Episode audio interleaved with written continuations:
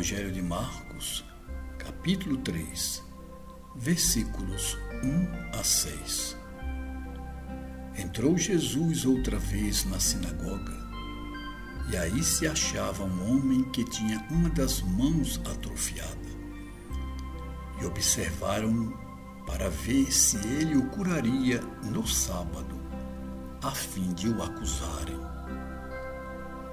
Disse Jesus ao homem que tinha a mão atrofiada: Levanta-te e vem para o meio de nós.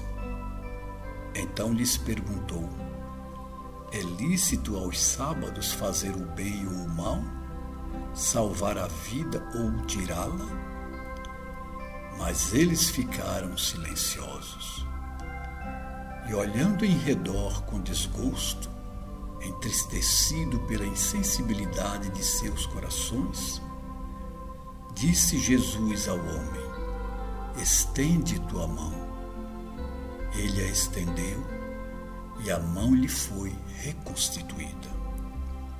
Saindo dali, os fariseus entraram logo em conselho com os herodianos contra Jesus para ver como o destruiriam. Meus amigos, reiniciamos hoje o nosso podcast nas pegadas do Mestre. A temporada 2022 terá apresentações sempre às sextas-feiras. Como todos se recordam, no último podcast realizado em dezembro, nós vimos Jesus entrar em confronto com os fariseus, em razão de ele ter autorizado os seus discípulos a entrar numa propriedade agrícola, colher espigas e comê-las em pleno sábado. Jesus então esclareceu que o sábado foi feito para o homem e não o homem para o sábado dizendo com isso que a letra da lei ou de qualquer lei não está acima do homem, nem acima das necessidades do homem. Neste episódio, agora narrado no capítulo 3 do Evangelho de Marcos, nós vemos Jesus confrontá-los dentro da, da sinagoga ao realizar a cura de um homem que tinha sua mão atrofiada.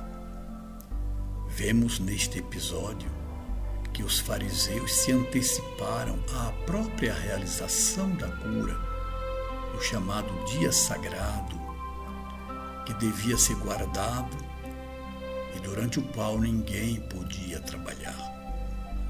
Jesus, no entanto, os confunde, perguntando: é lícito fazer o bem ou é lícito fazer o mal? Os fariseus percebem como é difícil sair desta situação e silenciam. E Jesus, deixando-os ainda mais amarrados e sem argumento, dessa vez não realiza nenhum esforço físico, nenhum esforço braçal, nenhum toque corpo daquele que será beneficiado. Simplesmente Jesus pede ao homem que tem a sua mão atrofiada que se levante e apenas com a palavra, que não estava proibida nos dias do sábado, conforme a lei, realiza a cura daquele homem. Isso gerou um momento de grande inquietação e ampliou a fúria, a raiva dos fariseus contra Jesus, que, segundo o Evangelho de Marcos, saíram da sinagoga e foram se mancomunar com os herodianos, com os soldados de Herodes, para ver como poderiam destruir Jesus, isto é, matar Jesus. Nós temos aí um episódio que ainda hoje, século XXI, se repete nos arraiais das tradições espirituais.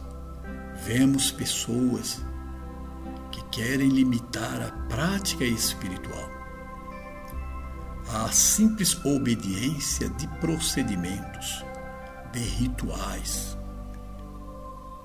de normas, de um legalismo que, no entender destas criaturas, devem se colocar acima do mandamento maior do amor e da compaixão, desconhecendo as necessidades das pessoas, passando por cima das suas fragilidades, negando-lhes a caridade, a compaixão, a que todo homem tem direito.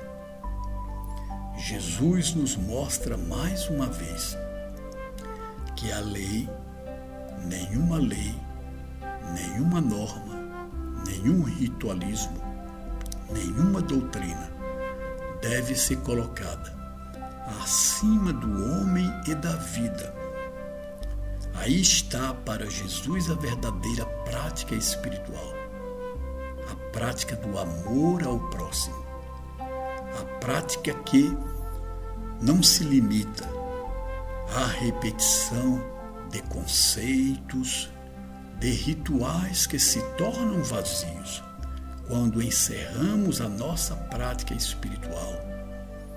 Nestes procedimentos, esquecendo que a prática espiritual verdadeira é realizada na vida e no meio do povo, no meio dos nossos irmãos, a fim de que o Espírito, através de nós, vivifique a todos, pois, como diria mais tarde o apóstolo Paulo, a letra mata e o Espírito dá vida no episódio narrado pelo evangelista Marcos, nós vemos que a letra da lei judaica e o, o pensamento fundamentalista em torno desses preceitos levaria depois à morte de Jesus, à crucificação de Jesus.